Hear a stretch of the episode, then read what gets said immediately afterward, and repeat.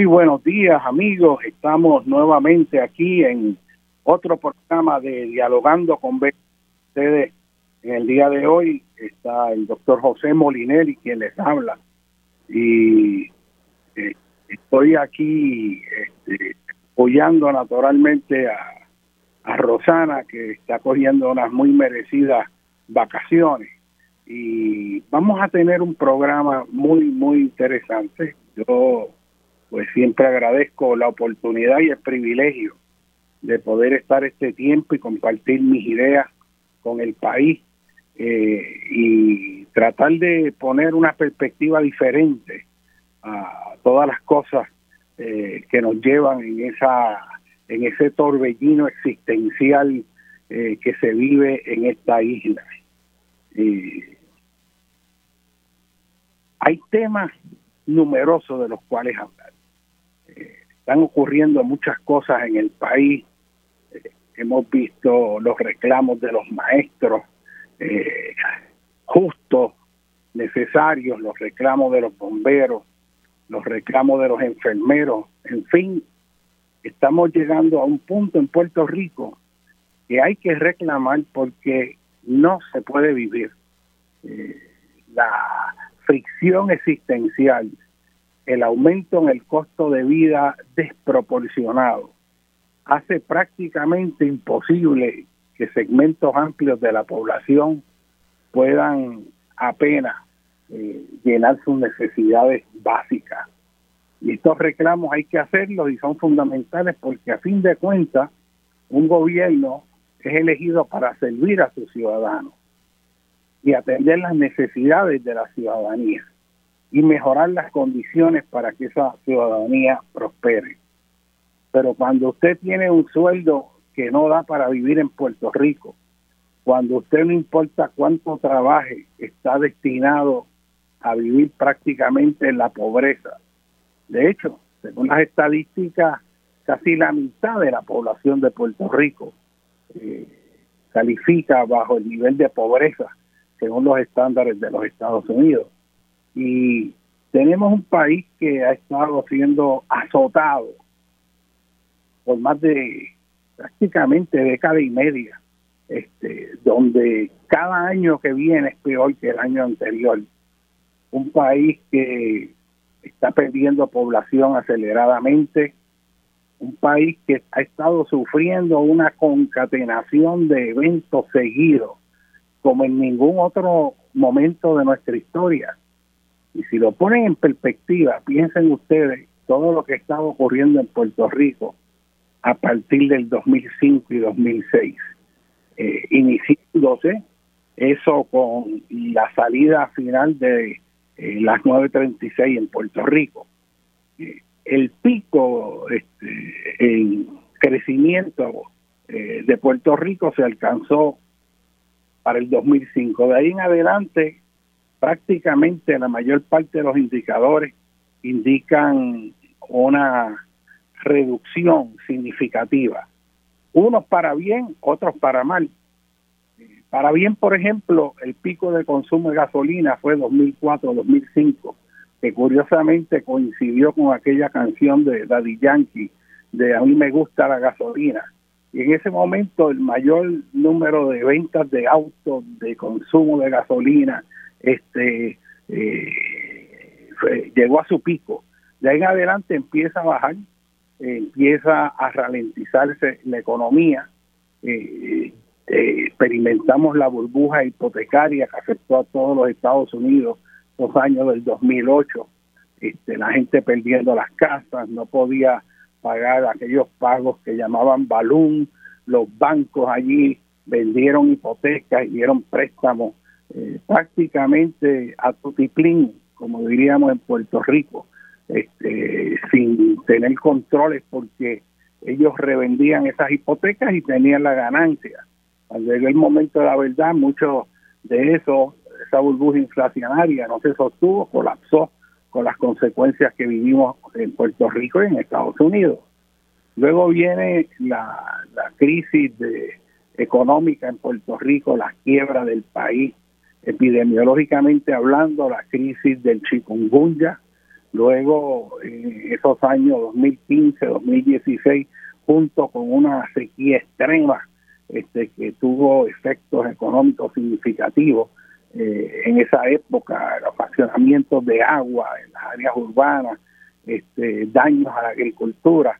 Ahí mismo viene entonces la crisis del Zika, donde entonces los niños estaban eh, naciendo con, con cerebros empequeñecidos, este, eh, aquello fue una situación casi de pánico, este, eso afectó todo el turismo, cuando se dio la noticia que aquí había Zika y, nadie viajaba a Puerto Rico y se suspendieron juegos de pelotas que iban a darse aquí y, esto prácticamente era un estado este, terrible de pánico.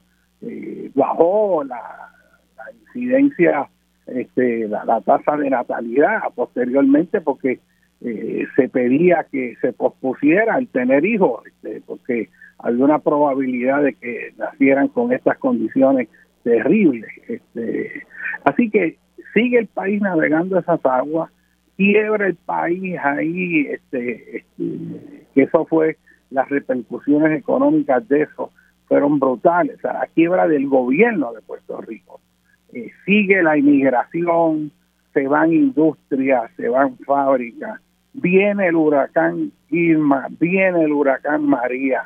Vimos una respuesta este, totalmente mediocre e incompetente eh, del gobierno de turno. Básicamente el pueblo tuvo que salir a la calle y los municipios prácticamente solos, sin apoyo a nivel estatal sobre los momentos críticos este, post desastre. Eh, hubo, la verdad que, fue algo, uno se pone a mirar hacia atrás lo que se pasó aquí con María. Estuvimos incomunicados, eh, de hecho retornamos prácticamente al siglo XIX, eh, con algunas cosas positivas, porque ciertamente se reforzó la fuerza de la comunidad, la fuerza de la gente.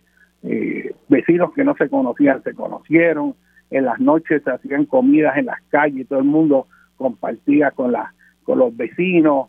Este, fue un proceso ¿verdad? de un cambio social y un replanteamiento existencial bien importante. luego de esa crisis de los de los huracanes y todos los daños que hubo, pues se aceleró aún más la inmigración y entonces entramos con los terremotos. Y ya sabemos lo que nos pasó, sabemos que es un, fenómeno que está que puede volver a ocurrir en cualquier momento, no necesariamente en el suroeste, pero podría haber un evento sísmico mucho mayor que que ocurrió en el suroeste de Puerto Rico, que fue de 6.4, podría haber uno mucho mayor al norte de Puerto Rico, al este, al oeste, al sur, porque desde el punto de vista geológico este, estamos en una zona tectónicamente activa y aunque no se pueda predecir cuándo va a ocurrir, sabemos que va a ocurrir. Y eso nos trae el otro planteamiento que precisamente se discute hoy en la prensa en torno a si estamos preparados para enfrentar la temporada de huracanes que viene, las vulnerabilidades que tenemos, pero siempre está de trasfondo el riesgo sísmico, que ese no avisa y te coge en el momento que sea.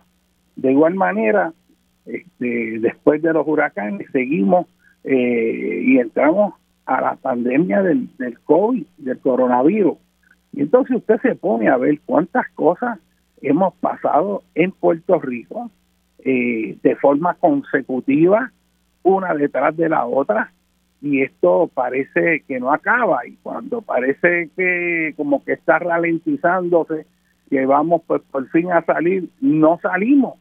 Así que, eh, por otro lado, eh, esto ha demostrado que nosotros, a nivel de la ciudadanía, somos un pueblo fuerte, somos un pueblo que tiene recursos, que ha podido superar situaciones bien difíciles, que estamos aquí y estamos sonriendo al futuro, porque al mal tiempo hay que ponerle buena cara.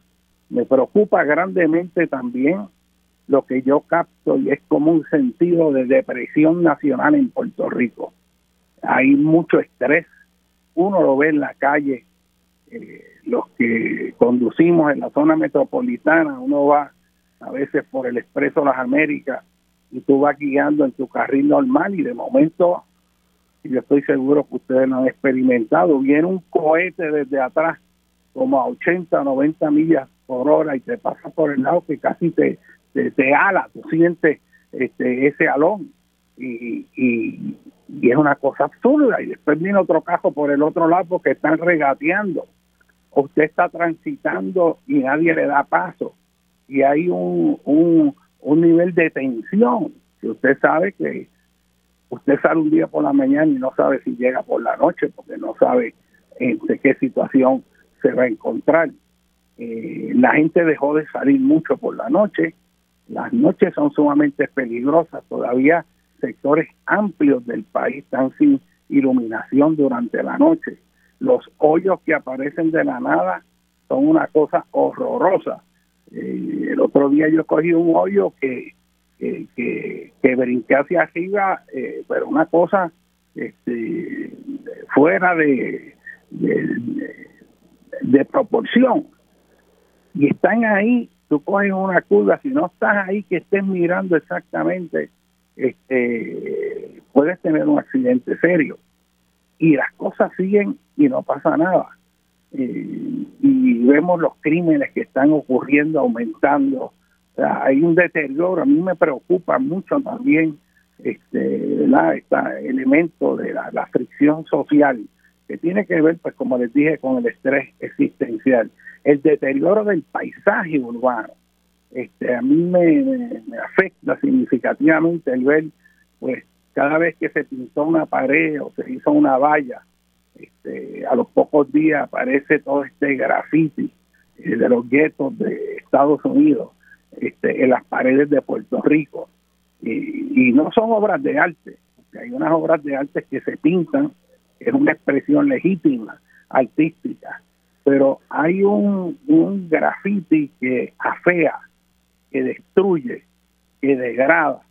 Y vaya usted por Río Piedra, vaya usted por la autopista de las Américas, vea todo, o sea, donde quiera que usted se mete, usted ve esa mancha de ese grafiti, esa mancha del deterioro y no pasa nada. O sea, el paisaje urbano en Puerto Rico, en una isla tan extraordinariamente bella, se ve en un estado de deterioro avanzado y es importante que tan, pronto alguien pues eh, ayude a este feísmo progresivo, que se pinte, que se arregle, este, que se vuelvan a poner las cosas en orden. Y dentro de ese desorden que estamos viviendo que uno capta y le preocupa, está el problema del ruido. O sea, eh, el nivel de ruido ambiental hace prácticamente imposible la vida. Y esto hay que atacarlo. Mire, yo me acuerdo antes, eh, en la década de los 70, si usted iba en un vehículo de motor y el mofle estaba haciendo un ruido más fuerte de lo que debería, eh, la policía lo detenía y le daban un boleto por ruido innecesario. Este, ahora eso está manga por hombro. Ahora hay gente con unas bocinas en los vehículos, eh, con unos sonidos ¿verdad? de ondas largas, unos bajos. Que el carro está tres, cuatro eh, carros más adelante de usted y usted siente esa vibración en el pecho que está resonando con ese bajo y siente esa vibración. Y si fuera el bajo nada más, es que la, la canción que está puesta es una canción ofensiva a la, a la, a la serenidad y dignidad de la familia puertorriqueña, porque entra cualquiera y pone ese, ese, eh, esas bocinas a todo volumen en una estación de gasolina y ahí puede estar una señora con sus hijos y todo eso y puede estar este, la canción este, más, más terrible usando palabras soeces, insultos, eh, cosas que no se pueden decir por la radio y ahí están públicamente en esa expresión este eh, mundana, baja, este indigna. Y eso no lo podemos permitir. O sea, eh, los hijos, los niños no deben estar expuestos a todo eso, ni los adultos tampoco. Pero no hay reglamentación. Y si, y si está, no se instrumentaliza, porque la policía está sin recursos no hay policía, no hay suficiente policía. El proceso es muy lento también. La reglamentación para los ruidos innecesarios no funciona, no funciona. Usted sabe el infierno en que vive la gente, ya no solo en las áreas urbanas, en las áreas rurales. Sabe que en las áreas rurales usted va por la montaña y usted va al lado de las cajeteras en el interior montañoso central hay un montón de casas pegadas a la cajetera, en las guindas, este, pero están pegadas a la cajetera. Pues ahora esos jibaritos les llegó toda esa, toda esa música, toda esa barbaridad, y allí a la una, a las dos de la mañana pasan esos vehículos y despiertan a todo el mundo y no pueden hacer nada, porque están pasando. Mire, yo donde vivo aquí, cerca de, eh, lo que era la autopista de las Américas, este, los fines de semana, ya desde el jueves, yo oigo algo similar a lo que debieron haber oído en Ucrania cuando el ejército nazi entró por Ucrania. Y es que a eso de las 10 de la noche, 10 y media, usted empieza a oír todo un sonido grave, es algo así como un y usted oye todo eso y eso eso son cientos y cientos de motoras 4x4 que van que han estado convergiendo de toda la periferia de la zona metropolitana y vienen entrando desde Cagua, desde Calle y todos los barrios, desde Guaynabo, de Trujillo, todo eso va convergiendo y entran por el expreso para ir hacia San Juan.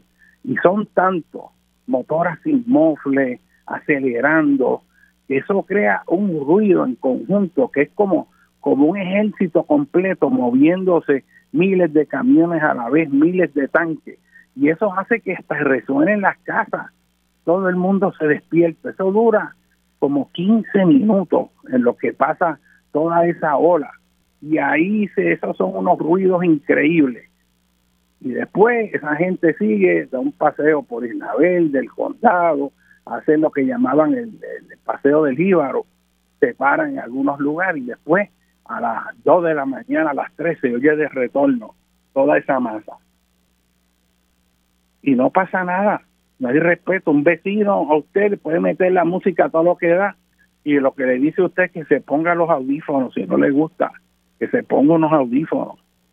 Entonces estamos viendo en un país que ha perdido civismo.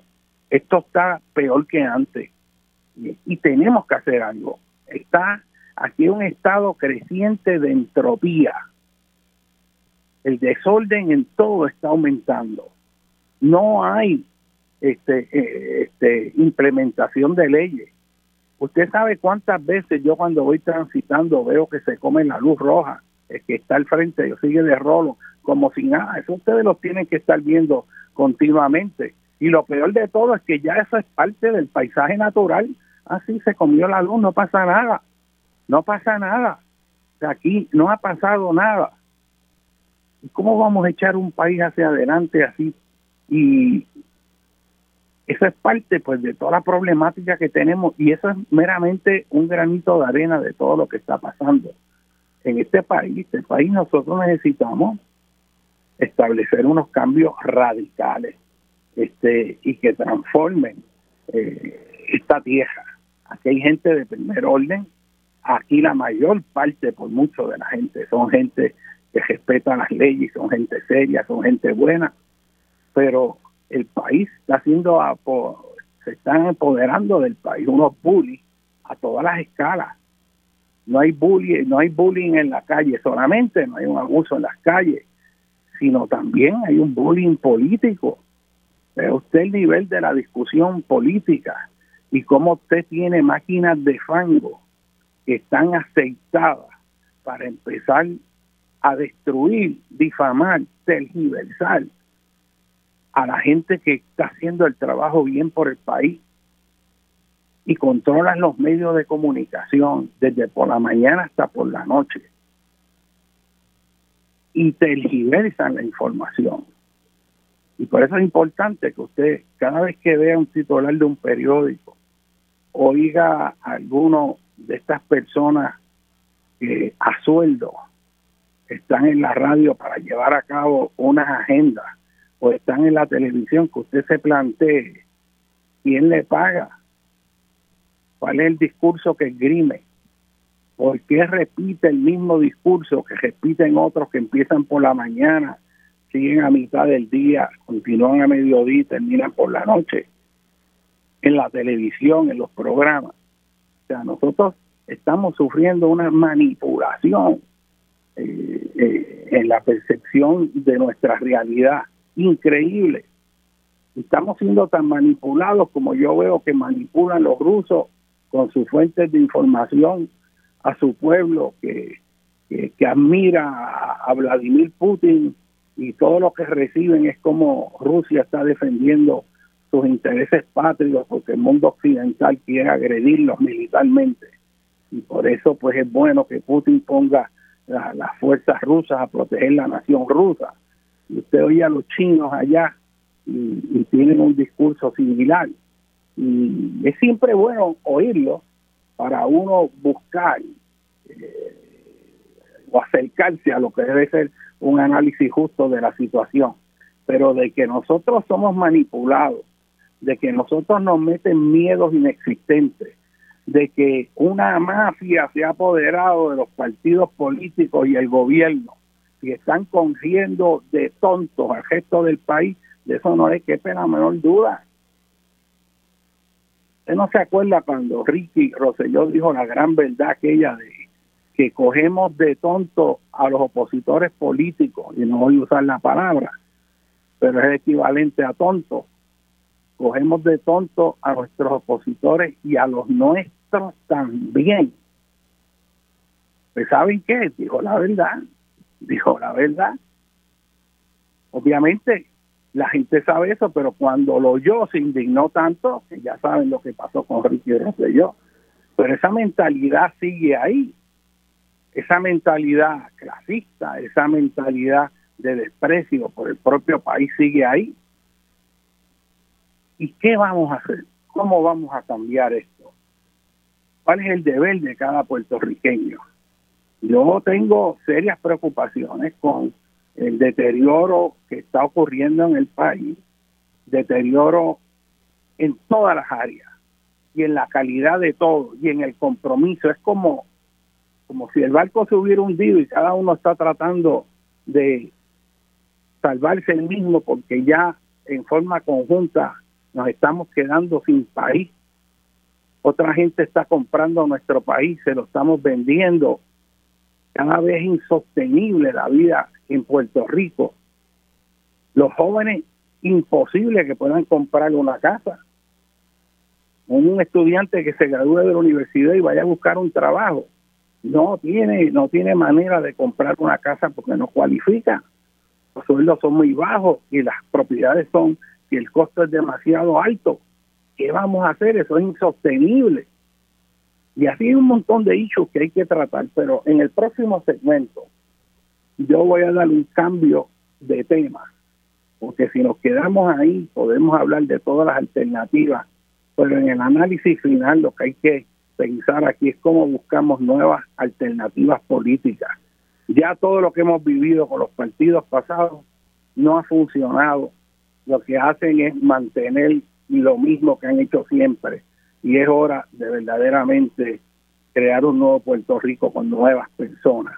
En el próximo segmento voy a hablar de algo extraordinario que está ocurriendo ahora mismo, que tiene que ver con el observatorio James Webb que va a estar obteniendo imágenes donde vamos a, acercarnos por primera vez a tener una perspectiva del origen del universo.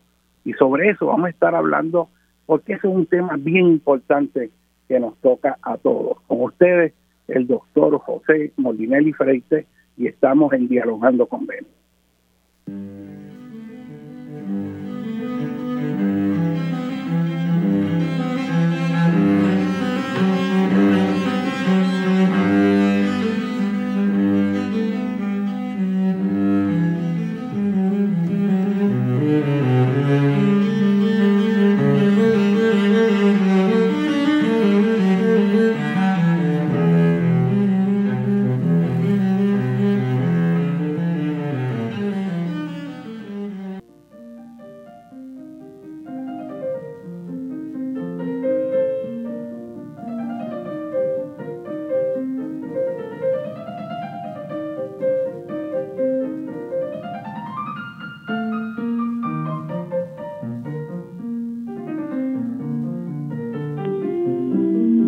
Mis amigos, continuamos aquí en Dialogando con Beni, con ustedes, el doctor José Molinelli Freite.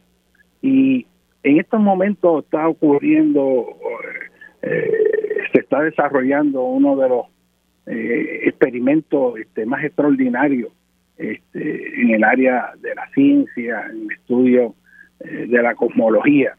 Y es que el pasado 25 de diciembre este, se lanzó desde la Guayana francesa, en las instalaciones eh, de Francia, ¿verdad? de la Agencia Espacial Europea, eh, un cohete que llevó un satélite, eh, que es el James Webb, que tiene ese nombre porque ese fue el primer administrador de la NASA.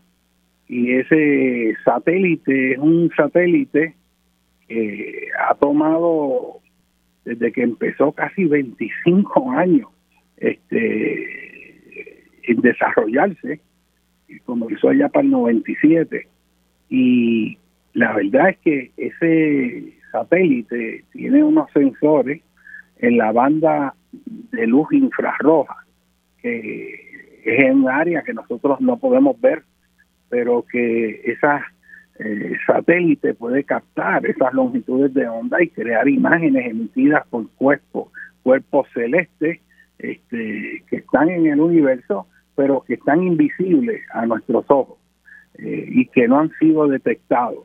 Y el satélite anterior que trajo unas imágenes increíbles fue el Hubble y vimos imágenes en la banda de luz visible este, extraordinarias del universo, pero a ese satélite nada más que podía ver pues lo que ven prácticamente los ojos humanos y un poco allá del infrarrojo.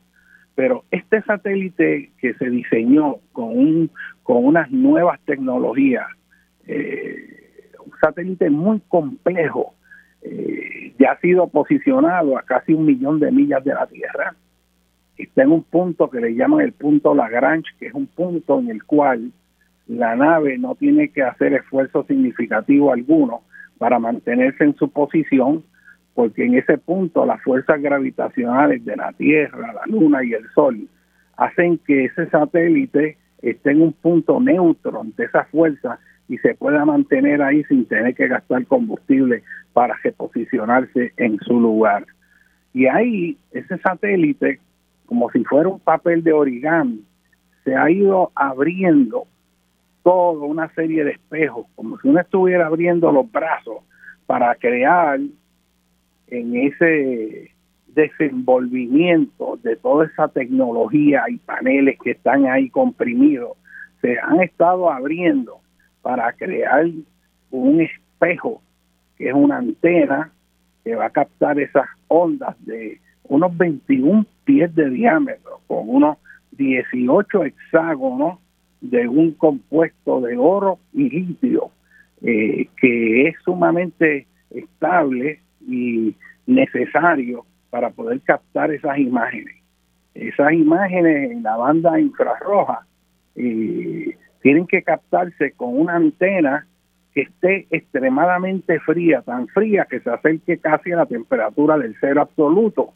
Eso, eh, eso y para eso tiene que tener como una sombrilla que lo proteja de los rayos del sol para que la parte posterior eh, que no le está dando la luz del sol pueda enfocarse a áreas en el universo donde aparentemente no hay nada, pero donde sí se va a poder ver lo que hay, eh, porque se están emitiendo ondas que se generaron casi al comienzo de la gran explosión que a base de la evidencia científica, a base de lo que se ha observado, de lo que se ha medido, ocurrió aproximadamente unos 14.700, 13.700 millones de años atrás.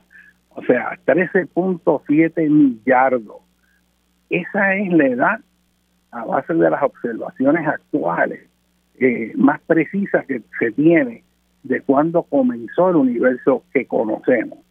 Y la cuestión es que eh, se van a captar imágenes que son tan tenues y tan tenues, eh, con estas antenas tan sensitivas, que van a estar horas y horas enfocadas a un mismo punto, recogiendo esas imágenes y concentrándolas así para poder entonces ver con suma precisión la formación de las primeras estrellas y las primeras galaxias.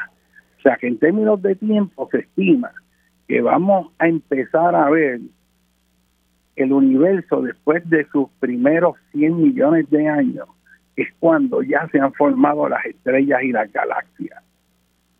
Y eso es fascinante porque va a empezar a traer información y a ayudar a contestar preguntas que nos han apasionado y nos crean eh, una necesidad en los humanos a través de la historia y es de dónde venimos, cómo se formó esto, cómo llegamos aquí.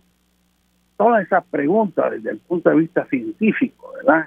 Cómo se originaron las estrellas, las galaxias, cómo evolucionaron, este, cómo llegamos donde estamos y hacia dónde vamos qué está pasando en el universo, se están separando los cuerpos este, galácticos, eh, y están acelerando como se ha encontrado, qué los está alando o qué los está empujando, qué está pasando, el, universo se está expandiendo porque se está estirando o porque se está abriendo un espacio nuevo que no existía. hay un montón de preguntas todavía eh, que se desconocen y algo muy importante que va a ayudar eh, en estas observaciones es que este satélite tiene capacidad para poder observar los planetas, los exoplanetas fuera del sistema solar y va a poder enfocar en estrellas que hay que tienen, igual que el sistema solar nuestro, planetas dando vueltas alrededor. Y va a tener tanta precisión que va a permitir identificar la composición de la atmósfera de esos planetas, no solo su presencia, su distancia del Sol y otros parámetros, ¿verdad? La densidad, la, velocidad que van eh, en ese movimiento de traslación y de rotación, sino la composición de esa atmósfera. Si lo que hay es oxígeno, o es metano, o es hidrógeno, o sea, qué gases componen eso. Y a base de esa composición se pueden hacer inferencias sobre el potencial de que exista vida. Y ahora en cuestión de poca, de, más de una década, década y media desde que se pudo identificar los primeros exoplanetas, ahora hay miles de planetas que se están descubriendo este, eh, en distintas estrellas en el universo.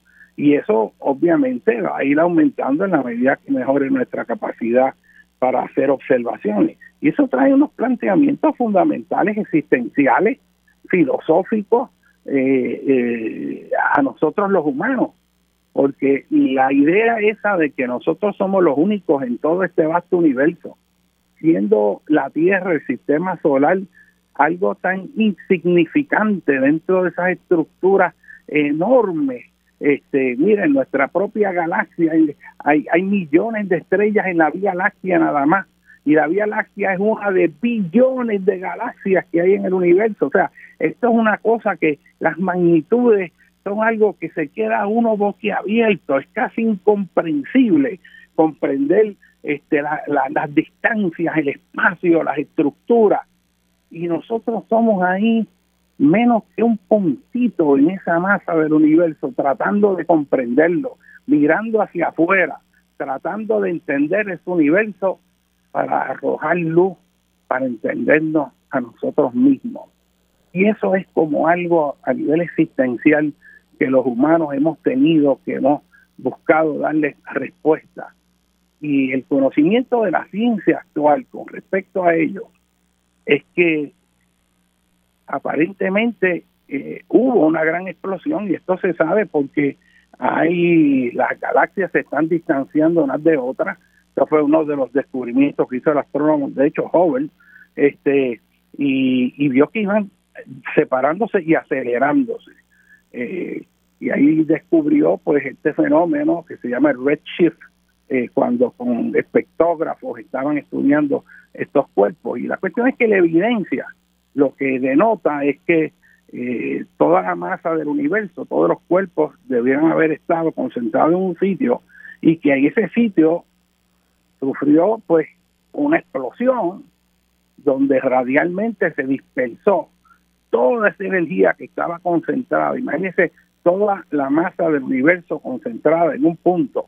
Y ese punto revienta literalmente y sale una cantidad de energía brutal, todavía no hay materia, y empieza esa energía a condensarse y formar las primeras partículas subatómicas esas partículas que se están tratando de entender y comprender con los aceleradores de partículas que hay entre Francia y Suiza, que aceleran las partículas y hacen que choquen para ver qué es lo que ocurre cuando se parten estas velocidades, tratando de ver qué fue lo que ocurrió cuando pasó esa gran explosión y entender las partículas fundamentales que constituye toda la materia. Una de las preguntas fundamentales en física es, bueno, si eh, los griegos, por ejemplo, pensaban que eh, lo más pequeño era un átomo, después se sabe que no, que dentro del átomo hay otras partículas, y se descubrieron los electrones, después el núcleo, entonces después ya no es el núcleo, es que el núcleo también tiene otras partículas, y después están los protones y están los neutrones. Y espérate, los protones pues tampoco es una unidad porque se parte y se parte y se forman otras otros elementos y ahí empiezan a salir familias completas de partículas subatómicas, los quarks, los muons, bueno, eso, eso es una lista inmensa y después resulta que si gira en una dirección es de un tipo y se gira en otra dirección es de otro. Y la cuestión es que se está buscando cuál es la partícula más pequeña que constituye todo lo que es materia. Y la idea es que si uno entiende cuáles son los bloques fundamentales de todo lo que es materia y todo lo que existe, pues vamos a poder tener un entendimiento mejor la cuestión es que, y esto, voy a hablar de esto porque me lo han pedido este, unas personas, que dijeron, porque tú hablas de ese tema? Esto es algo que nadie habla este, y que es sumamente interesante.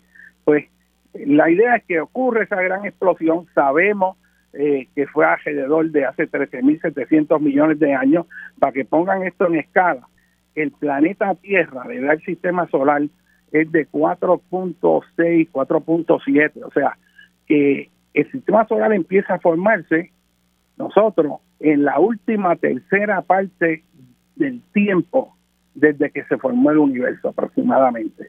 O sea, eh, dos terceras partes desde el inicio de la gran explosión, sistema solar, la Tierra ni el Sol existían eh, todavía. Así que ocurre esta gran explosión, sale una gran cantidad de energía, esa energía se va condensando, se forman partículas subatómicas que forman este eh, eventualmente los primeros átomos, esos átomos eventualmente se van combinando a medida que se va expandiendo, ¿verdad? Este todo este nuevo universo que se va desparramando, que se va extendiendo eh, en ese espacio eh, que se está generando y ahí se va condensando y por fuerzas gravitacionales se van agrupando estos, estos átomos, se van enlazando, se forman las primeras masas de materia, eh, se forma el hidrógeno, se forma el helio, empiezan a formarse según se van agregando y de la condensación y agregación de estas masas se empiezan a formar las primeras estrellas. Y esas primeras estrellas, por las presiones inmensas que se generan dentro de ellas, se van fusionando eh, distintos eh, elementos y va creando nuevos elementos químicos y, y eventualmente esas estrellas van por un, un ciclo completo, pueden estallar, pueden convertirse en una supernova, hay distintos procesos, la cuestión es que eh, el universo se va ampliando, se forman estrellas, se forman galaxias y una de esas galaxias después de haber transcurrido dos terceras partes del tiempo desde el oriente del universo, es la que viene a dar lugar al sistema solar. Y se piensa, a base de la evidencia que hay ahora, el modelo de cómo se formó el sistema solar, se entiende que es parte de una gran nube de gases que se fue condensando. Y a medida que se fue condensando, esa nube de gases se fue agregando al centro de masa de esa nube y una vez hay más masa agregada, gaseosa en el centro, va atrayendo más gases, más partículas y su densidad aumenta. Y como aumenta la densidad, la fuerza de gravedad es mayor. Y como es mayor, atrae más gases y más partículas. Y así se va agregando una masa tan y tan grande en esa nube que se generan unas presiones tan inmensas que empieza a fusionarse el hidrógeno que está ahí y eso es literalmente la frase criolla puertorriqueña de que se prendió el switch del sol, pues sí, cuando se exceden esas presiones necesarias, se comprime esa materia, se fusiona este el hidrógeno y se empieza a formar helio y esos gases son los que están produciendo toda esa energía electromagnética del sol que llega a donde nosotros en los planetas, en la Tierra llega, tarda como unos ocho minutos en llegar, ¿verdad? La velocidad de la luz que son como 186 mil millas por segundo este y, y eso está prendido ahí desde hace miles de millones de años, ese sol ahí encendido. Este, y los planetas se formaron de los restos de esa nube que quedaron orbitando, porque esa nube eh, estaba girando eh, con relación a lo que sería el norte terrestre o la eclíptica de en contra de las manecillas de reloj Por eso es que todos los planetas en el sistema solar se mueven en contra de las manecillas de reloj. Este, eh, si no, si no fuera así, este, la pregunta es, bueno, ¿y qué hace que todo se mueva en esa dirección? Pues lo que se piensa es que esa era la dirección de rotación, la inercia que había con, con esa nube. Y los tamaños de los planetas tiene que ver con cuánto se agregó de esa masa de la nube a distintas distancias. Y una de las cosas importantes aquí que se está usando para buscar vida en otros planetas es lo que llaman la zona de los rizos de oro. En inglés eso le llaman the Goldilocks Zone. Y es que en la Tierra, donde nosotros conocemos, en el sistema solar, donde único se ha encontrado vida, se piensa que puede haber vida en Marte o que la hubo, y en algunos de las lunas de, de los planetas gaseosos mayores. Pero el punto es el siguiente, sabemos que la vida que nosotros conocemos tiene que ver con el agua. Si no hay agua, no hay vida en la Tierra. Así que el agua es esencial, pero para que haya agua tiene que haber una temperatura en ese planeta que permita que el agua exista en estado líquido. Si nosotros estamos muy cerca del Sol, como en Mercurio, la, el calor es tan y tan grande que el agua nunca va a estar en estado líquido, va a estar en estado gaseoso. Si está muy distante, tampoco está en estado líquido, salvo situaciones excepcionales, sino que va a estar congelado. De hecho, en los planetas externos, lo que son gases en la Tierra, como el, como el metano, está hecho hielo allí y son rocas de hielo, de metano, de lo que aquí son gases, pero es por las temperaturas tan bajas que hay. Así que la Tierra está en una zona que no está tan cerca ni tan lejos del Sol que permite que el agua exista en los tres estados. También la Tierra tiene una atmósfera ¿okay? que permite que haya un ciclo hidrológico. Si no tuviera atmósfera la Tierra, si fuera como la Luna, pues no podría haber ciclo hidrológico. Este, así que, eh, ¿y qué permite que tenga una atmósfera? Pues que la Tierra tiene un tamaño lo suficientemente grande para que los gases no se dispersen por el espacio. La Luna no tiene atmósfera porque es muy pequeño y los gases que salgan ahí se dispersan por el espacio. No hay suficiente fuerza gravitacional para retenerlo. Así que la Tierra ni está muy cerca ni muy lejos. Tiene el tamaño necesario para tener una atmósfera y todo esto, junto a otros factores, hace que haya agua y que esa agua exista en los tres estados sólido, líquido y gaseoso y que hayan vientos y que haya todo un sistema operando que a través del tiempo generó las condiciones para que se desarrollara la vida. Esa vida se entiende a base de la evidencia actual que no tuvo que ver con el oxígeno inicialmente, sino que la, la vida se inició en los fondos marinos y se inició asociado a la química del azufre, usando minerales de fumarola de origen volcánico bajo el mar y las primeras formas de vida eran anaeróbicas, vivían pero no necesitaban oxígeno. Y así, sin entrar en todos los detalles, porque si no, imagínese, no llegamos al presente, que es donde queremos llegar, la vida evoluciona, hay distintas etapas, pero un hito en la evolución de la vida es hace 500, 600 millones de años, cuando se inicia lo que en geología llaman la era paleozoica, la vida vieja, y es que en ese momento ya empieza a haber evidencia fósil reconocida a simple vista de organismos. Esos organismos, luego de por billones de años haber habido estromatolitos, algas, este, azul verdosa, se genera la fotosíntesis en las algas. Hay todo un proceso de evolución. De hecho, la vida cambia la composición atmosférica de la Tierra porque entendemos que inicialmente la composición de la atmósfera era dióxido de carbono la mayor parte, casi la totalidad, y desde que empieza a evolucionar la fotosíntesis, que es que mediante ese proceso se saca el dióxido de carbono del aire, las plantas y las bacterias se quedan con el carbono y botan el oxígeno, y se quedan con el carbono y botan con el oxígeno. Y ahí van generando oxígeno, que inicialmente se oxidó, pero después con el exceso queda libre. La atmósfera actual es un 21% de oxígeno usted está respirando, 78% es nitrógeno, que es un gas inerte, 21% es oxígeno. 1% es algón y el resto, 0.03 dióxido de carbono. De hecho, ese chispito de dióxido de carbono que incrementa un chispito más es grandemente lo que está causando el cambio climático.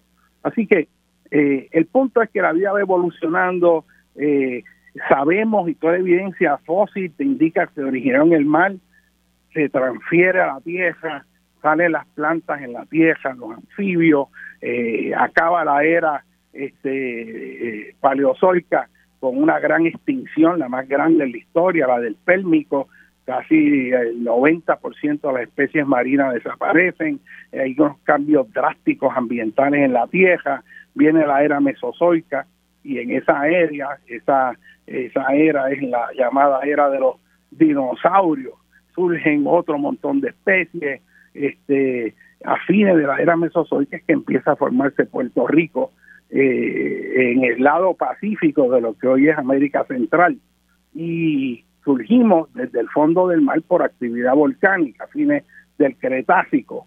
Eh, el Cretácico termina con una gran eh, con una gran extinción que ocurrió cerca de donde estaba Puerto Rico porque la evidencia científica lo que nos indica el presente, y miren esto que fascinante, es que hace 65 millones de años atrás, aparentemente una serie de impactos por asteroides, uno de los más grandes, cayó en lo que es hoy la región del Golfo de Campeche, en la península de Yucatán, en un cráter que será dado como nombre el Chicxulub, por la región geográfica en el sur de México donde está ubicado. Pero esto es un cráter de unas dimensiones kilométricas y lo interesante es que justo este, al sur de esa área estaba Puerto Rico junto con Cuba, la Española y Jamaica, ya que éramos un arco de islas que estaba emplazado más o menos entre lo que hoy sería el sur de México y Colombia. No existía América Central todavía como la conocemos. Ahí estaban lo que serían las Antillas Mayores en actividad volcánica brotando desde el fondo del mar después de haber acumulado una gran cantidad de material volcánico, así como lo que ocurrió en Tonga, que acabó de formarse una isla por actividad volcánica submarina y emergió este y luego la erosión la desaparece y vuelve y emerge y así si continúa se van apilando una cantidad de materiales volcánicos que van generando el basamento estructural este, de lo que hoy son las Antillas, por ejemplo, y lo son los arcos de islas como Japón, Filipinas, etcétera, etcétera. Este, así que ahí entramos en la era de los mamíferos y eh, hay unos cambios ambientales brutales y para llegar al punto acelerado, lo que somos los humanos, es la pregunta, ¿cuándo aparecemos nosotros? Este, lo que es el Homo sapiens sapiens, el hombre moderno, se establece ya desde hace unos más de 60 mil años atrás en la región este de África. Y una de las cosas que la ciencia antropológica nos indica es que el origen de la humanidad no es multinuclear de que unos humanos surgieron en Asia y otros en Australia y otros en América del Sur, no, sino que todo lo que es el Homo sapiens sapiens, el hombre moderno, surgió de África Oriental. Y estamos hablando del corredor asociado a eh, eh, el, valle de África Oriental, que es un valle tectónico que se ha formado por la separación de la parte este de África que está ocurriendo al presente del resto del continente. Y esto crea unos valles tectónicos estructurales alineados, que es donde se han encontrado los fósiles de los humanos más viejos. Y ahí salió el hombre moderno y se sabe ya que antes del hombre moderno estaba este, este, el Sijantropus, el Australopithecus, los homínidos, todas esas cuestiones evolutivas este, eh, que nos lleva a lo que somos los humanos hoy. Los datos científicos es que todos los humanos, blancos, de todas las razas, de todo eso, somos hijos de África Oriental y salimos de África en una gran caminata, dispersándonos, Homo sapiens sapiens, desde África cruzando hacia el Medio Oriente, Hay unos datos ahora que indican que hubo posiblemente una conexión por la península ibérica desde África, dependiendo de cuándo eh, eh, los muros de Hércules, como le llaman los griegos, el estrecho de Gibraltar estaba conectado no este, y permitía el paso. Pero se sabe que la dispersión ocurrió hacia lo que es el Medio Oriente, un grupo se movió a través del Medio Oriente hasta llegar a la región del Cáucaso, a la región también de Asia Central, allí donde está Kazajstán, Kirguistán, Turkmenistán, todas esas repúblicas este, que antes eran parte de la Unión Soviética. Otro grupo se fue por la zona costera, este, cruzando a, a todo eh, la parte meridional de Asia, llega hasta el sudeste asiático, cruza a través de los puentes terrestres cuando habían eh, cambios en el nivel del mar, cruzan a, lo largo de la región de Indonesia, llegan a Australia. Eventualmente de Australia, cuando domina la navegación, eh, eh, empiezan a poblar la Polinesia. Pero el grupo, otro grupo que llegó desde Asia Central, se mueve hacia el este, hacia lo que es Siberia, y cruzan a través de Beringia, del estrecho de Bering, cuando los niveles de mar estaban más bajos, y cruzaron América del Norte, y ahí se desparraman se piensa principalmente por la ruta costera desde este Alaska, la Columbia Británica, el estado de Washington, este el estado de Oregón, California, unos se van hacia las regiones centrales de Estados Unidos, otros se desplazan hacia el sur, acaban de encontrar algunos depósitos en el sur de Estados Unidos arqueológicos que ponen la presencia de humanos mucho más ah, antes de lo que se creía la población en, América del Norte. De ahí se entiende que se desplaza hacia México, hacia América Central y llegan hasta América del Sur. Y en América del Sur no se van por la ruta de los Andes. Y vamos ahora a una pausa. Yo me he entusiasmado aquí. Eh, tenemos que ir a una pausa. Vamos a seguir hablando de esa caminata global de los humanos y cuándo fue que llegamos a Puerto Rico y qué ha ido pasando posteriormente. Con ustedes el doctor José Molinelli Freite, estamos en Dialogando con Beni.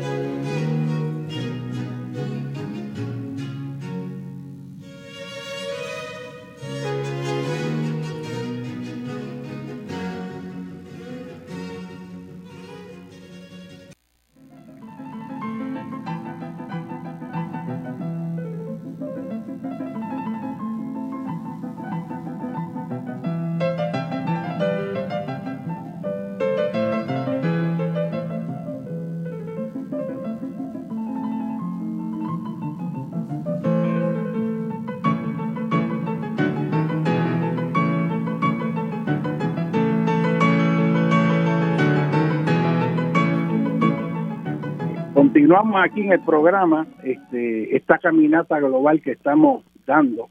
Y pues habíamos iniciado esa caminata de la humanidad en África Oriental. Somos hijos de África, los blancos, los asiáticos, los aborígenes en Australia, todas esas ramificaciones, todo lo que somos los humanos, somos hijos de África. Eh, y los cambios que hay este, en nuestra apariencia exterior, los colores de piel, todo eso son ajustes que se hacen a las condiciones ambientales a las cuales nos expusimos. Eh, si el sol es muy intenso, el cuerpo tiene que segregar melanina para protegerse del efecto dañino de los rayos ultravioletas, este, eh, que son los que le producen a usted ese enrojecimiento y esa quemazón cuando va a la playa sin protector solar. Pues los seres humanos ante esas condiciones en latitudes ecuatoriales donde los rayos son más intensos pues tuvieron que adaptarse biológicamente eh, y generar esa melanina. Pero esa radiación solar en cantidades cantidades adecuadas es importante para la producción de vitamina D que es esencial para procesos metabólicos. Pero cuando se fueron a latitudes mucho más altas y ese sería el concepto básico, pero es también mucho más complejo que eso. Este, eh, se necesitaba ser más sensible la piel a la luz solar porque entonces lo que faltaba era luz solar y de ahí empieza a perder la pigmentación para poder ser sensible. Eh, así que todos esos cambios que hay, mucho de nuestro cuerpo en realidad no es otra cosa que un sistema adaptado a las condiciones ambientales en que vivimos. Nuestro los pulmones y respiración funciona bajo condiciones de presión de 14.7 libras por pulgada cuadrada a nivel del mar y nuestra aspiramos una mezcla de gases, como les dije, es 78% nitrógeno, 21% oxígeno. Esto está ahí al chavo y nuestro sistema está adaptado a esas condiciones. Por eso si nos meten en Júpiter no duramos este varios minutos ahí porque eh, el cuerpo no está adaptado a eso, ni a las presiones, ni a las temperaturas, ni a las composiciones gaseosas. Pero el punto que quiero traer es ese elemento de equilibrio este, de, nuestra especie con el ambiente, igual que el resto de las especies de la naturaleza, que se desarrollan bajo unas condiciones eh, que están eh, adaptadas a esos, esos cambios y estreses ambientales. Pues salimos de África, nos dispersamos eh, y estábamos hablando de que llegamos por América Central hasta a lo que hoy es la región de Colombia.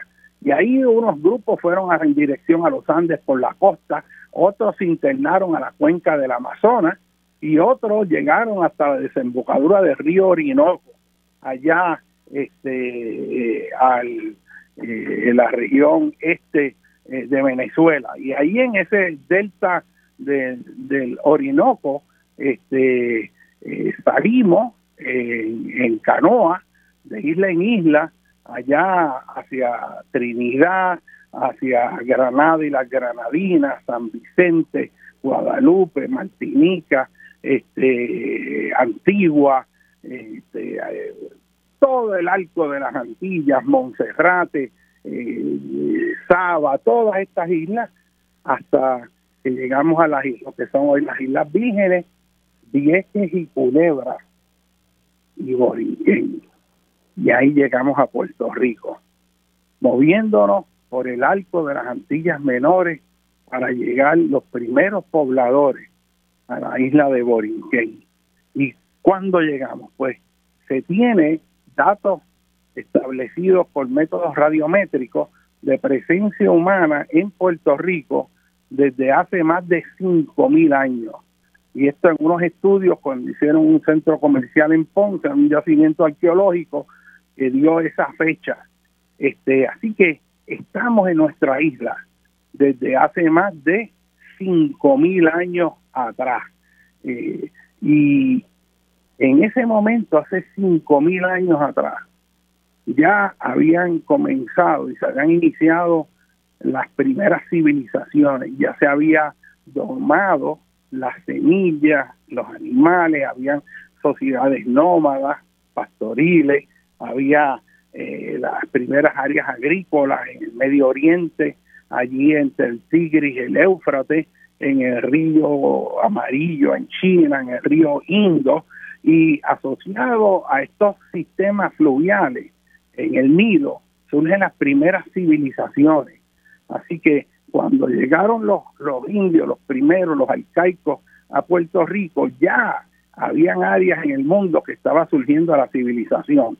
Y la civilización como tal da paso al desarrollo de las ciudades. Y las ciudades surgen gracias a la agricultura porque cuando por primera vez unos pocos pueden producir el alimento de muchos, esos muchos, esos otros que son alimentados por un número menor, pueden dedicarse a ser carpintero, a ser alfarero, a estar en el servicio militar, a construir murallas, a hacer sistemas de drenaje, a hacer canales, a, hacer que funcione una ciudad, porque se está produciendo suficiente alimento. Antes, a esa época, cada uno y cada grupo tenía que proveerse su propio alimento todos los días pero con la agricultura, cuando se empieza a entender las semillas, cómo se siembran, que hay que darle agua, que hay que protegerla, y empieza a producirse alimento, un grupo pequeño de personas, ¿verdad? Puede producir alimento para mucho más que para ellos mismos. y eso fue históricamente un hito extraordinario, porque entonces empieza a diversificarse la sociedad y a hacerse más compleja. Eh, y así surgen estos grandes centros de civilización.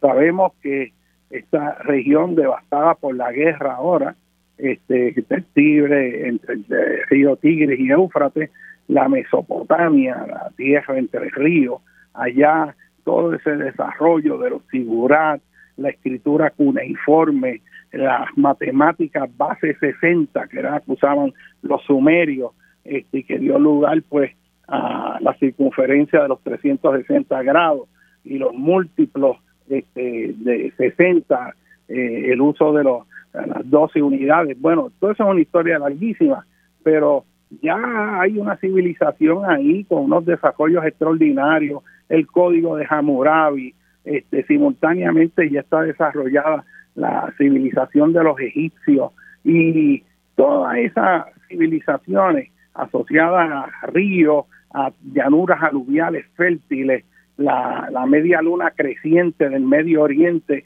ahí se diversifica la agricultura, se producen granos, este, etcétera, etcétera, este, está eh, la, la, la, cultura pastoril, pero va avanzando la historia y los centros de poder se mueven desde el sur de Asia y el este de África, eh, de, de Asia y el este de Asia, se mueve a Grecia. Y ahí viene la civilización helénica, Alejandro Magno, toda esa conquista, cae la civilización helénica y en ese recorrido histórico entra la, la, potencia este, extraordinaria del imperio romano, que se extiende desde la Gran Bretaña, el norte de Europa, el norte de África, el Medio Oriente completo, este controla todo. Es una época de gran desarrollo en la ingeniería, este, eh, desarrollo político, económico, social, leyes que le daban la ciudadanía a toda la gente de los países conquistados que se sometían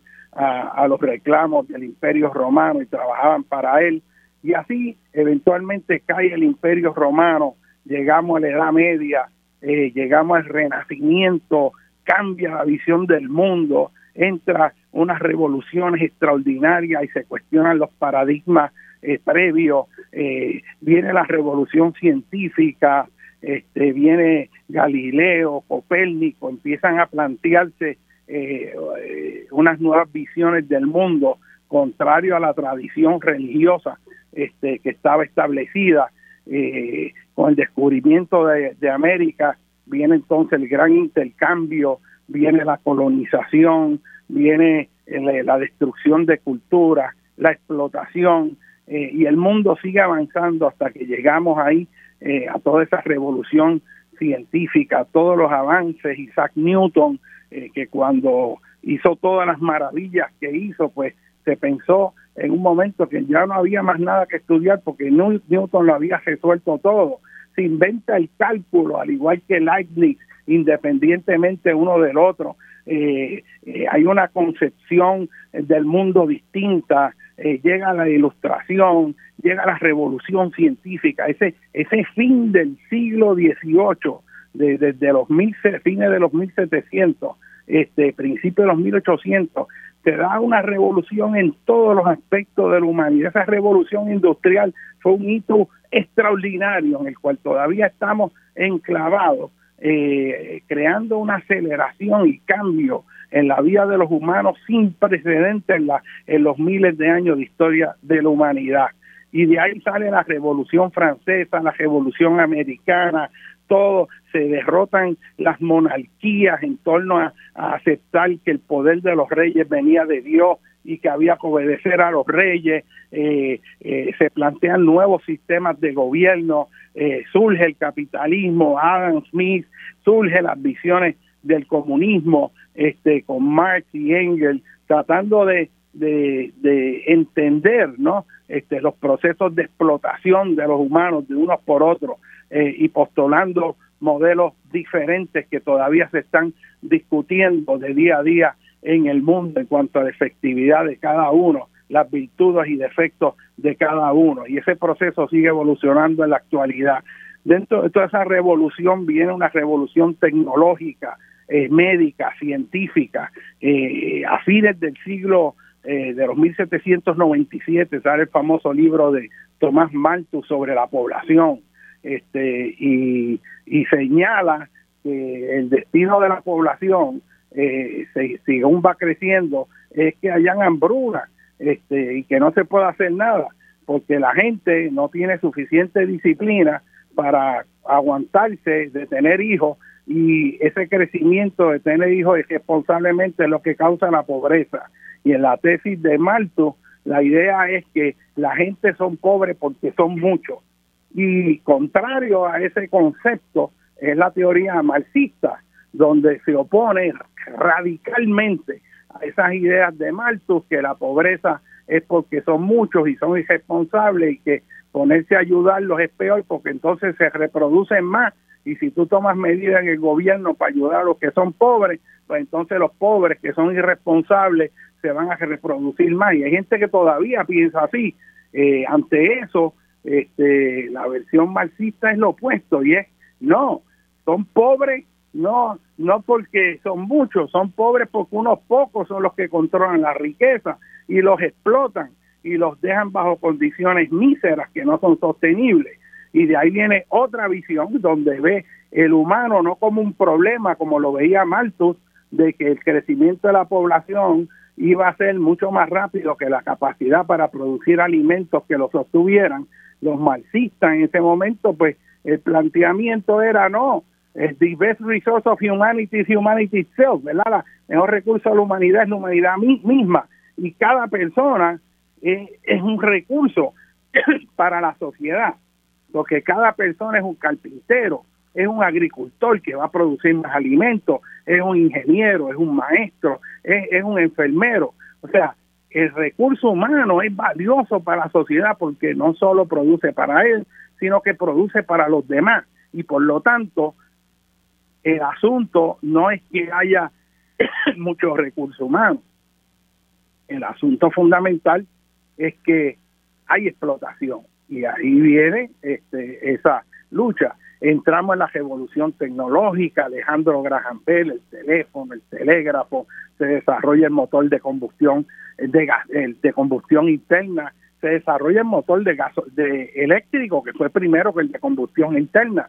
Este, llegamos a, a, a, los 1900 se da la revolución de la línea de ensamblaje de Henry Ford, este, empiezan a producirse vehículos, este, la gente aumenta este, eh, el sueldo extraordinariamente y se produce una clase media. Henry Ford decía que era importante que los obreros ganaran bien para que le compraran los carros y eso movía la economía. Y entonces empieza todo este industrialismo este, que se extiende este, por, por todo el mundo. Y empieza la Primera Guerra Mundial, acaba la Primera Guerra Mundial en el 18, continúa todo ese hilo y ya cuando llegamos al 1930, cuando está la depresión económica en Estados Unidos y muchos otros países, la población del mundo de mil millones de habitantes que había en el 1800 agrega mil millones más en 1930. Viene la depresión de los 30, la Segunda Guerra Mundial, y ahí viene otro cambio radical en la historia de la humanidad, que es la entramos a la era atómica. Estados Unidos usa bombas atómicas, destruye dos ciudades completas, Hiroshima y Nagasaki, a pocos días uno de la otra, y el mundo cambió. Eh, y ya para el 1960, 30 años después, se agregan mil millones de seres humanos más. Fíjese, 1800, toda la historia de la humanidad para llegar a mil millones aproximadamente para el 1800. Pero luego en 130 años, mil millones más. Pero después de 1930 al 60, en 30 son mil millones más. Y esa década del 60, ahí ocurren unos cambios extraordinarios esa década del 60 es la época de la generación de nosotros. La primera generación en la historia de la humanidad en que los jóvenes como jóvenes se rebelaron contra el resto del mundo y protestaron por las guerras y dijeron no queremos ir a la guerra de Vietnam, es una guerra asesina, nosotros no tenemos que ir a matar vietnamitas, esa gente no nos ha hecho nada. y empezó todo este movimiento contra la guerra y las barbaridades de los bombardeos en Vietnam y el genocidio en Vietnam. Y esa fue la época de Make Love Not War. Son los hippies, son los Beatles. Es, un cambio de paradigma radical. Y entramos en los 70, donde se coge pie el movimiento ambiental y se agrega otra área de preocupación existencial, que es la destrucción del ambiente, la contaminación. Y la presión es tan grande que con el fin de la guerra de Vietnam, casi concomitantemente, se da este, y se plasma en leyes la cuestión de iniciar de forma efectiva la protección del ambiente. En Estados Unidos se crea la Agencia de Protección Ambiental, en Puerto Rico la Junta de Calidad Ambiental, este, y el mundo sigue cambiando aceleradamente. Y en esa época, la preocupación entonces, el fin del mundo con respecto a una guerra nuclear y cambiamos la perspectiva que tenemos del mundo porque también llegamos a la luna. Y eso fue una cosa extraordinaria. Yo recuerdo de niño estar en un televisor y yo estaba allí visitando un primo en un verano en Florida y en ese televisor vimos allí cuando ese astronauta y no se veía bien, yo no sé si era por el televisor o qué, pues más o menos pisó este la luna. Pero yo recuerdo el mundo fascinado con la hazaña tan extraordinaria de llevar un hombre a la luna y traerlo de vuelta. Eso fue eh, un hito increíble. La generación mía se crió viendo pues lo que antes eran las tarjetas de pelotero, venían tarjetas que eran todas este, de los astronautas y uno se sabía los nombres de los astronautas, sobre todo John Glenn con la cápsula Mercurio, que uno la puede ir allí y ver en el Instituto Smithsoniano allá en Washington, eh, y tú ves esa cápsula eh, y es impresionante porque el, el módulo donde se metió el astronauta, él está casi aprisionado ahí adentro, a distancia de su cara de una ventanita de pocas pulgadas, o sea, el cuerpo de él caía como si fuera otra pieza más para llenar ese espacio, pero sin mucha movilidad, este, y eso era impresionante. Allí también, por casualidad, nunca se me olvida que yo vi el, el, avión, el Espíritu de San Luis, que está allí, que fue el, el, que usó Charles Lindbergh cuando dio la vuelta en avión por el mundo, este y tiene la bandera de Puerto Rico puesta, eh, que es uno de los países donde él estuvo, y él estuvo aquí en Puerto Rico. Alguna gente dice que los Lindbergh, esos que uno pide eh, en, la, en las neveras, en las urbanizaciones de niños, que había una señora que vendía Limber, que eso se llama Limber, pues por la llegada de Limber que coincidió con la difusión de la nevera. Yo no sé si eso es así, pero si lo fuera me parece eh, muy curioso porque he oído esa versión. El punto es que 30 años después, pasado en 1930, en el 60, la población del mundo alcanza mil millones más. Del 60 a 1975, mil millones más, pero en 15 años, del 1975 al 87, mil millones más, del 87 al 99, mil millones más, del 99 al 2011, mil millones más. Y estamos ahora próximos a llegar a los mil millones más. Y se espera que la población del mundo se venga a estabilizar por procesos democráticos para demográficos a mediados de este siglo, para el 2050, y que posiblemente la población base en que se mantenga el planeta va a ser de 9 a 10 mil millones de seres humanos. Todavía vamos a agregar como dos mil millones, dos mil millones y medio más de seres humanos hasta el 2050. Esto pues conlleva eh, toda una serie de, de situaciones que hacen que en ciencias ambientales se considere que el problema ambiental fundamentalmente en el planeta es el crecimiento poblacional. Este, todos los, los, los años se agrega la población mundial este, este, alrededor de unos 80 millones de seres humanos más que los que había anteriormente después de sacar verdad el balance entre los que nacen y los que mueren. Este sobran como 80 millones. Ese número va a ir bajando gradualmente y debe estabilizarse para mediados de. Eh, por lo menos esa es la proyección, pero estas proyecciones pueden cambiar. Este, recuerdo en el 2000 la proyección de la población de Puerto Rico era que para el 2020 ya íbamos a, sobrepasar los 4 millones, más de 4.2, 4.3 millones de seres humanos en Puerto Rico. Y en realidad ahora lo que está ocurriendo es un decrecimiento acelerado de la población. Apenas hay 3.2, 3.3 millones eh, aproximadamente y sigue bajando. Puerto Rico tiene un crecimiento negativo, queriendo decir que muere más gente que la que nace desde el 2016. Y ese crecimiento negativo, si continúa esa tendencia sumado a la emigración de los puertorriqueños, donde se ha ido más de medio millón en los últimos 10 años, este eh, crea un asunto serio que hay que discutir en este país y que no se discute adecuadamente. Nos pasamos discutiendo issues que en realidad no son de tanta trascendencia eh, cuando lo comparamos con, con issues esenciales de política pública que tenemos que establecer en el país. Eh, y esto trae un montón de amenazas, porque los jóvenes en la edad productiva son los que están saliendo aceleradamente eh, y, ¿Y qué vamos a hacer? Recuerdo, y esto es interesante, que casi siempre la visión que había era fundamentalmente que eh, el problema de Puerto Rico esencialmente era eh, el que Puerto Rico, el problema principal era que éramos muchos, que este país estaba sobrepoblado, que aquí esto no había control ninguno, este, que era una irresponsabilidad las mujeres pariendo, que esas muchachitas en las escuelas pariendo, este, que qué barbaridad, que esto no es sostenible, que está destinado a la pobreza. Y todo el discurso, de hecho, desde los primeros gobernadores americanos, no lee los discursos y lo que habla es que básicamente repitiendo el discurso maltusiano de que el problema de Puerto Rico y la pobreza es el exceso de población y que cualquier cosa que tú hagas para mejorarlo, esa mejora se lo come el que están naciendo más y más bocas para alimentar. Esa era la idea.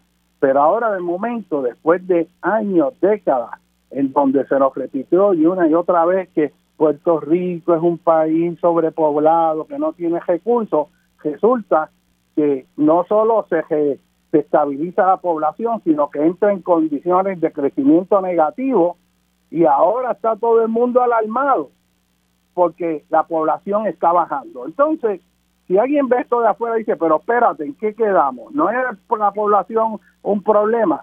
¿Qué es lo que hace que esté eh, ocurriendo todos estos cambios? ¿no?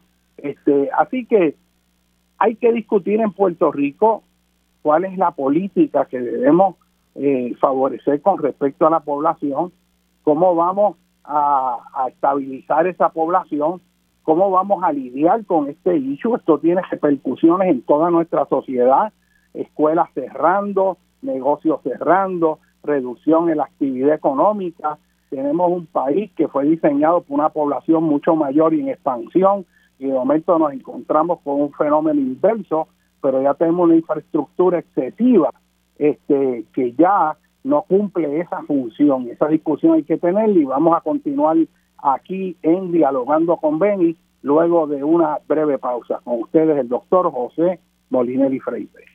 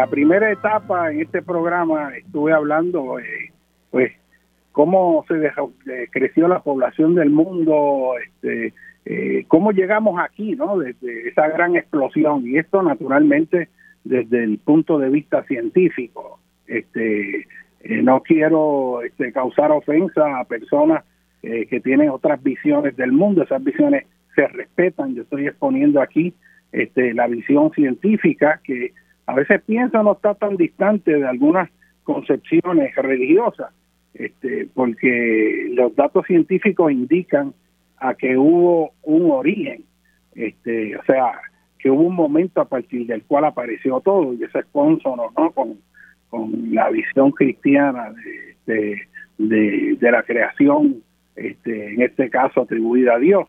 Este, pero sí hubo un origen, hay otras visiones que es que todo ha estado siempre y lo que va es recirculándose. Este, así que, que eso es interesante. También eh, la otra cuestión bíblica ahí, que es hágase la luz y la luz fue hecha. Pues mira, la gran explosión fue luz y la luz son ondas electromagnéticas. Este, y de esas ondas electromagnéticas este, se generaron partículas que se fueron aglutinando para formar materia. Así que este hay que eh, si uno utiliza verdad suficiente latitud y longitud conceptualmente hay muchos paralelismos. Eh, en una forma de ver el mundo se llega por cuestión de fe sin análisis alguno y eso es suficiente para muchas personas. Este pero dentro del método científico la visión científica pues tiene que haber una evidencia que te lleve a eso. Este, yo creo que es una pérdida de tiempo toda esa discusión que hay, este, que se pierden horas este, de, de si es la religión lo que es o es lo otro. Son visiones distintas y cada uno tiene su lugar. En una clase de religión se enseña la religión, en la clase de ciencia se enseña la ciencia. Así que eh, desde el punto de vista científico, pues entonces entendemos cómo llegamos aquí y la población se ha estado extendiendo y no solo se está extendiendo la población, sino que ha habido un desarrollo de la tecnología. Y lo que una persona con una máquina, con una puerca puede hacer, antes lo tenían que hacer quizás cientos de personas.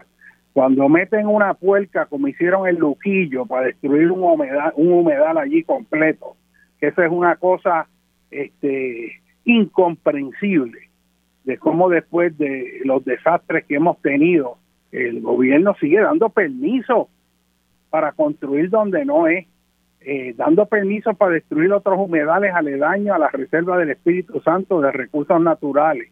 Y porque no estaba demarcada dentro del área, pues no, pues sí, yo te voy a dar permiso para que construya ahí en la orilla del mar y destruya los humedales, este, áreas que van a ser afectadas por el alza en el nivel del mar, por las marejadas, este, por tsunami, eh, y aquí se sigue haciendo las cosas a lo loco, eh, y es una cosa incomprensible todavía allá en el, en, el condominio ese allá este, en el noroeste de Puerto Rico, en Añasco, el condominio Sol y Playa, se empeñan en que hay que hacer esa piscina allí, a pesar de que las marejadas la destruyeron, a pesar de que se metió una tortuga allí en el peligro de extinción buscando su nido y lo que se encontró fue un hoyo de cemento de una de una piscina este con un permiso otorgado ilegalmente que, es una barbaridad. O sea, lo que estamos viendo en este país es todo lo opuesto a la ciencia y al conocimiento.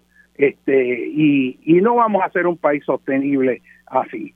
Y eso que pasa en Puerto Rico, este, hay que sumarle lo que está pasando a nivel global que nos afecta a nosotros.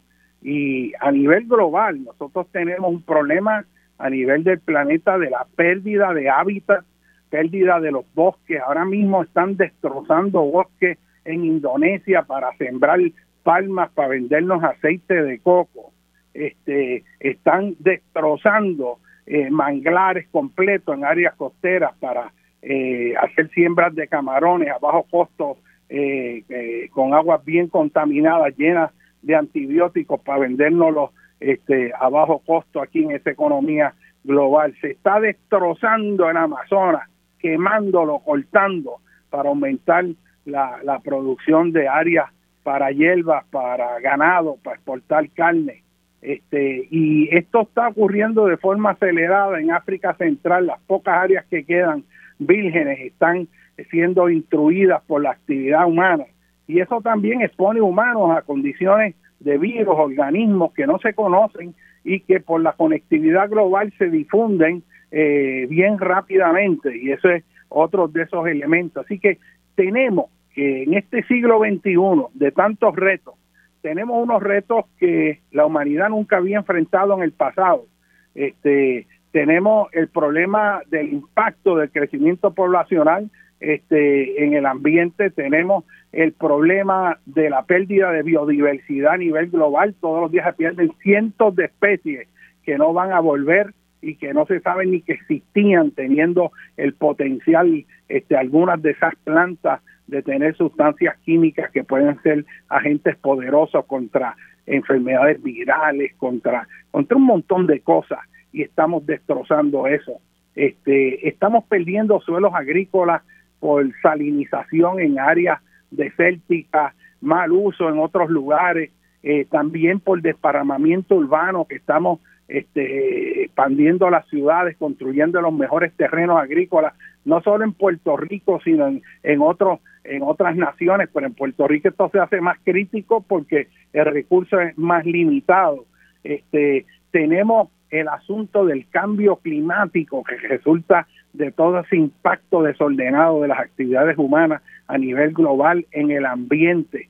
Y, y se han hecho esfuerzos, el último en Escocia, esta reunión fue un fracaso total porque en el egoísmo nacional cada país aló la brasa para su lado, para su sardina, este, y verdaderamente los acuerdos fueron muy tímidos, muy bajos, eh, y no vamos a poder aguantar el cambio climático, lo que nos va a quedar es el cómo nos vamos a adaptar. O sea, la cuestión de detener el cambio climático a estas alturas ya prácticamente es muy tarde, no hay la voluntad política de los, de los principales países para hacerlo y solamente toma el que un país cambie de gobierno como ocurrió en Estados Unidos, que venga un Donald Trump y eche atrás todo el compromiso de los Estados Unidos para crear una economía que reduzca las emisiones y sea más efectiva.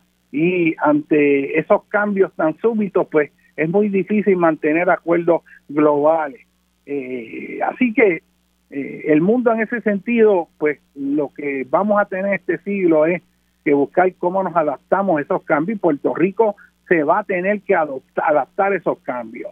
Y eh, si en Puerto Rico se usan casos, el, casos eléctricos o no, eso no va a hacer gran diferencia este, si los países principales del mundo no adoptan las medidas que tienen que, tomar porque nuestro impacto a base de nuestra escala a nivel global eh, no es significativo. Esto lo que quiero decir es que para que las medidas sean efectivas tienen que ser todo, todo el mundo poniéndose de acuerdo.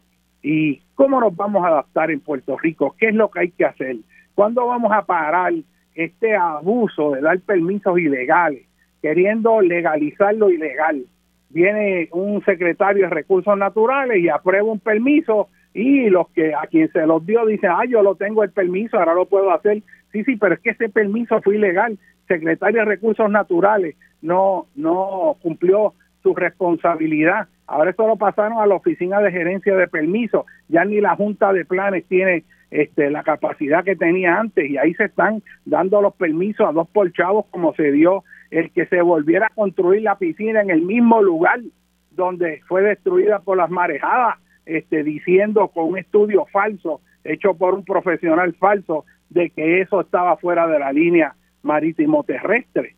O sea que aquí los ciudadanos son los que tienen que tirarse a la calle para que el gobierno irresponsable cumpla su responsabilidad con el país. El gobierno tiene que entender que tiene que cumplir con las leyes, que se le eligió para que sea serio y responsable en la protección este, del ambiente en Puerto Rico y la protección del desarrollo este, económico verdadero, porque la destrucción del ambiente en ningún país que se destruye el ambiente hay desarrollo económico. Lo que hay es pobreza, como ocurre en Haití. Y esta gente con esa locura de estar dando permisos, más, ahora mismo acaban de aumentar el número de permisos en las zonas costeras, que son las zonas más vulnerables en Puerto Rico. O sea, es que es de loco. Yo yo no comprendo, porque mire, si usted es un inversionista, usted debe ser, si yo voy a invertir en un lugar, yo quiero invertir en una propiedad que esté hoy, esté mañana, pero ¿cómo yo voy a gastar una cantidad de dinero X en una propiedad que de aquí a 10 años la puedo perder? No tiene sentido. Ahora salen los números de la Junta de Planificación y salen unos números de que no son 252 mil este, personas las que estructuran las calles en zona inundable. Ahora el último número pasó de las 300 mil estructuras en zona inundable. Y es que nos hemos metido en las zonas de riesgo si Puerto Rico hubiera estado bien planificado y no hubiéramos construido en la zona inundable, sino en zonas seguras, aquí puede llover lo que le dé la gana y puede haber las inundaciones que sea, y al revés, trabajan para nosotros, lo que lo hace es que fertiliza los suelos de las llanuras inundables porque trae el suelo de la montaña y lo deposita en los valles aluviales, incrementando su fertilidad, como lo decía el Nilo en el, delta del Nilo y los demás deltas del mundo. Pero si nosotros rellenamos las planicies inundables de casa, como van a hacer ahora después eh, con los proyectos de construcción de María, gran avance vamos a tener. Y aquí se está siguiendo haciendo lo mismo. La reconstrucción es volver a construir esencialmente las cosas como estaban, hacerle dos o tres modificaciones, pero no hay un cambio fundamental en el paradigma para hacer un país sostenible, que es el control y regulación inteligente del uso de la tierra. O sea, a nosotros se nos olvidó eso Aquí todo es, vamos a construir y para eso está el ingeniero y si se inunda hacemos un dique, canalizamos el río, rellenamos el área. Es la visión de dominio de la naturaleza. ¿Y por qué no nos movemos a un nuevo paradigma de armonía con la naturaleza? ¿Por qué estar en guerra con nuestra propia infraestructura natural, que es la que nos da la vida, de donde venimos en el análisis final?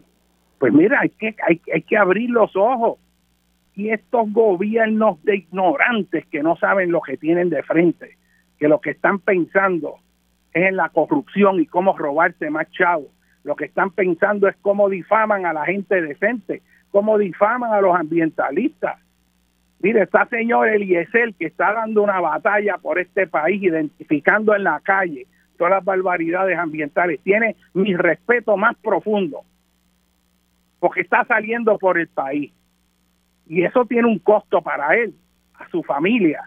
Y por eso hay que, apoyarlo. Y a mí me indigna profundamente cuando yo veo estos bárbaros a sueldo en emisoras de radio difamando a la gente que está haciendo algo por este país.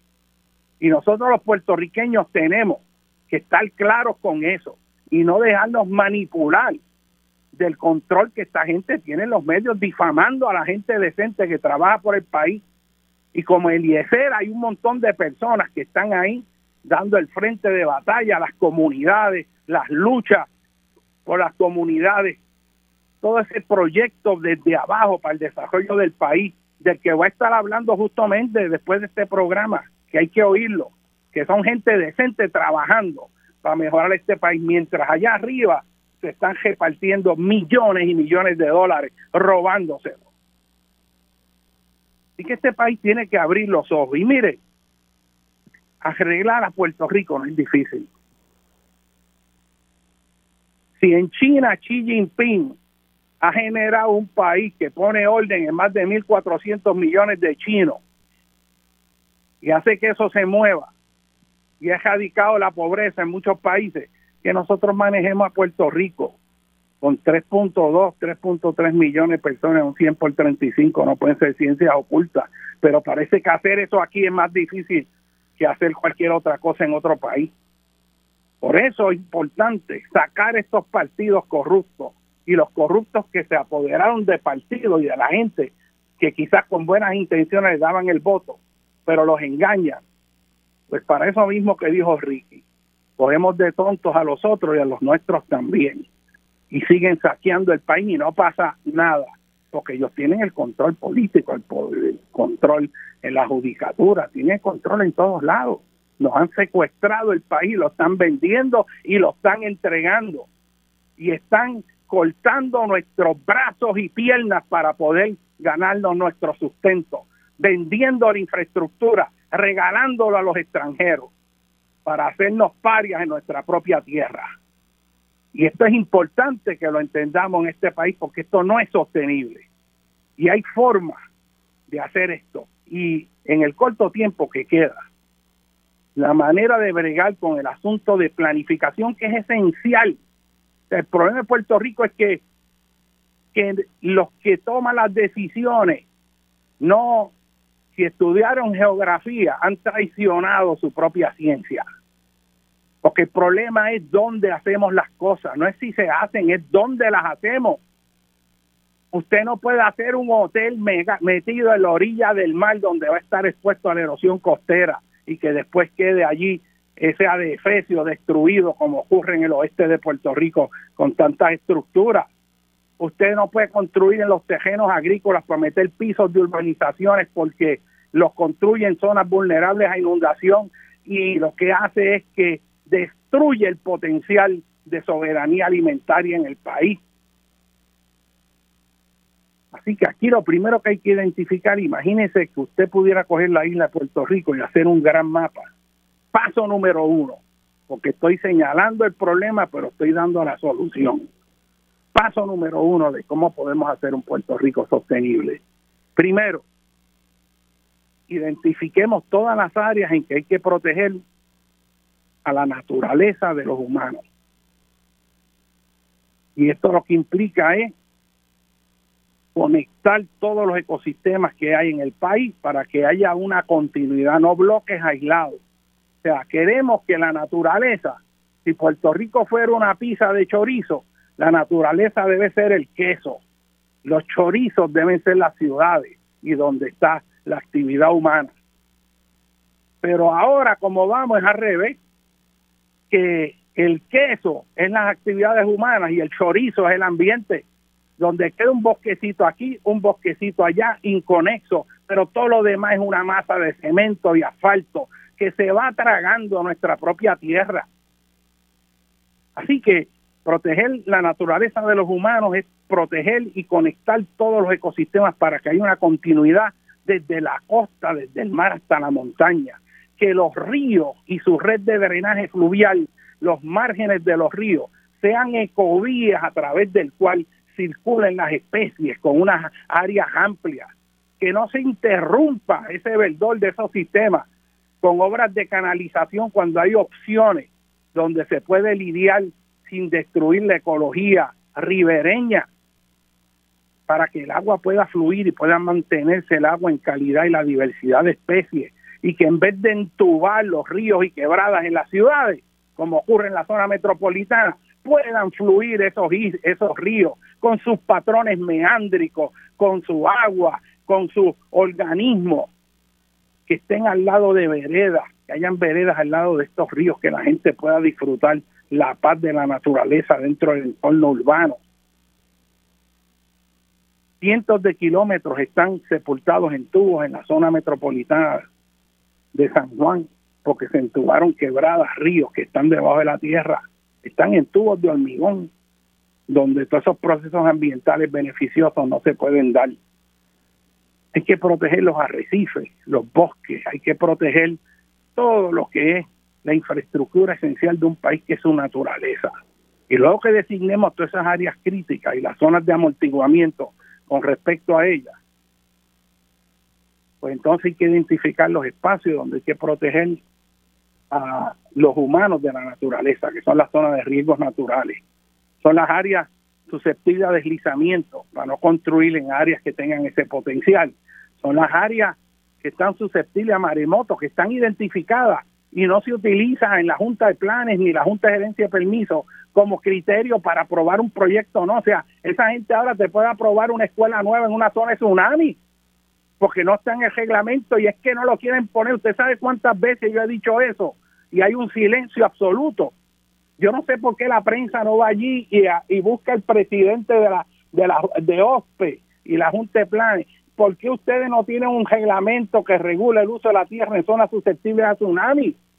Habiendo un mapa que de la de la de la de la red de tsunami, de la red sísmica para orientar a las personas para que salgan en caso de maremoto es una contradicción total porque se sigue construyendo ahí. Así que hay que hacer, identificar todas esas áreas sujetas a colapso de sumidero, deslizamiento, licuación, amplificación de onda sísmica, maremotos, bueno, todos los riesgos naturales y riesgos tecnológicos. Y riesgo tecnológico es que usted no puede, como ocurre en Guaynabo, meter una estación de transbordo de gas natural a menos de 200 pies de una escuela que está viento abajo. Y ahí la ponen ahí. Decenas de camiones llenos de gas ahí al lado de una escuela, creando una amenaza brutal.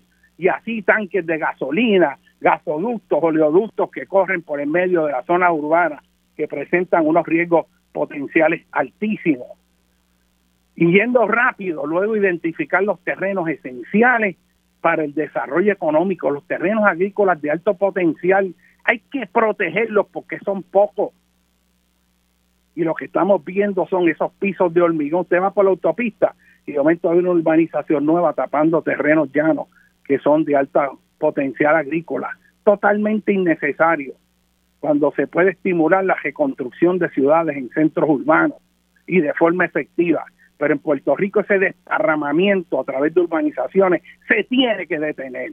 Ese no es el modelo para una isla como Puerto Rico, que tiene que proteger su futuro, tiene que proteger su capacidad para alimentarse, sobre todo en caso de un conflicto global como, el que puede ocurrir en cualquier momento, que no llegue alimento. Mientras tanto, aquí todo el mundo mirando para arriba, mirando para abajo, peleando que si Papote dijo, que si Doña Juana dijo, cuando hay unos asuntos fundamentales que hay que discutir en este país, es que estamos como en una ceguera existencial protejamos esos recursos necesarios este, para la producción agrícola en Puerto Rico, el desarrollo sostenible en el país. Protejamos los espacios de valor estético, los espacios que tienen belleza. A mí me parte el corazón cuando veo un paisaje extraordinario, de momento veo un rótulo ahí fuera de sitio y veo la destrucción este, eh, visual. Eh, es hora de que entremos en un proyecto para embellecer el país y acabar con el feísmo que cada vez es mayor en este país. Y ese feísmo afecta nuestro estado anímico, nuestra visión de mundo. Y usted se da cuenta de eso cuando viaja a un país, se maravilla estéticamente al contemplar un paisaje con esa naturaleza extraordinaria. Y de momento nosotros aquí llenos de basura, de graffiti, de música escandalosa, sucia, malas palabras. Ese no es Puerto Rico. Eso no somos nosotros. Eso hay que cambiarlo. Los espacios que queden luego de haber identificado todas esas áreas son los espacios para el desarrollo económico, para construir edificios, para la actividad industrial. Y de hecho, si hiciéramos eso, cuando alguien quiera poner una industria, tener los permisos automáticos, porque ya están esos espacios designados, que tienen la infraestructura que necesita, ubicado en el lugar correcto. Es una cuestión de traer orden al país es como en su casa. En su casa usted tiene un lugar donde están las habitaciones y en la habitación usted tiene un lugar donde pone la ropa, donde está la cama, donde guarda las cosas. Hay un baño y el, baño tiene su lugar específico, hay una cocina en su lugar, pero usted no pone un inodoro en la sala. Eso está fuera de sitio. Usted no pone en el cajo metido dentro de la sala tampoco cada lugar tiene, cada cosa tiene su lugar y tiene que haber un orden. En Puerto Rico nosotros estamos poniendo las cosas donde no van. Y la gente que señala eso son atacados, tergiversados y difamados, porque en teoría el ataque es que se oponen al progreso y lo único que hacen es protestar.